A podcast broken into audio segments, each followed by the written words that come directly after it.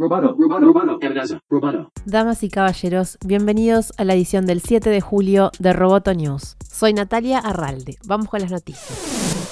Huawei Technologies firmó un acuerdo con la comunidad andina integrada por Colombia, Ecuador, Perú y Bolivia para impulsar la digitalización de las actividades económicas productivas. El acuerdo fue firmado por el vicepresidente global de Huawei, Mark Soeman, y el secretario general de la comunidad andina, Jorge Hernando Pedraza, y según se informó incluye temas como conectividad, la nube, inteligencia artificial, big data, Internet de las Cosas, formación de talentos digitales, innovación tecnológica, seguridad cibernética, y acompañamiento a la Comisión Andina en Políticas de Equidad de Género. Este movimiento es un ejemplo de los pasos que está dando China en América Latina, donde se ha convertido en socio comercial de varios estados en materia de economía digital. Si te interesa profundizar, te recomendamos la nueva columna de Joaquín Maquieira, que hace foco en las medidas de las potencias para impulsar la expansión de sus empresas en la nube. La encontrás en www.amenazaroboto.com.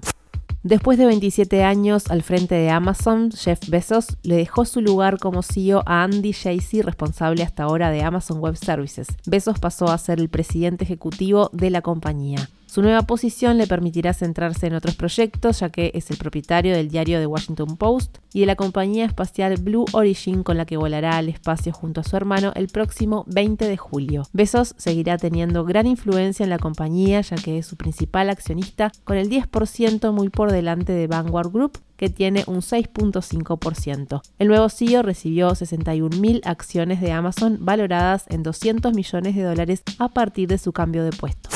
Apple es el cliente corporativo más grande del servicio de almacenamiento de Google por encima de ByteDance o Spotify. Según revela The Information, Apple va a camino a gastar alrededor de 300 millones de dólares en el almacenamiento en la nube de Google este año, lo que representaría un aumento de aproximadamente el 50% respecto a todo el 2020. Según la fuente, la compañía agregó 470 petabytes almacenados en GCP el año pasado, lo mismo que el almacenamiento utilizado por el siguiente cliente más grande de Google, el fabricante de TikTok ByteDance, lo que eleva la cantidad total de datos que tenía en la nube de Google a más de 8 exabytes. La noticia sorprende porque Apple ha criticado a Google en el pasado por sus prácticas de privacidad, pero al parecer confía en Google lo suficiente como para que durante el año pasado haya aumentado tanto la cantidad de datos de usuarios de Apple que almacena en la nube de Google, según revela The Information. La información agrega que dentro de la unidad de la nube Apple recibe el nombre de Bigfoot.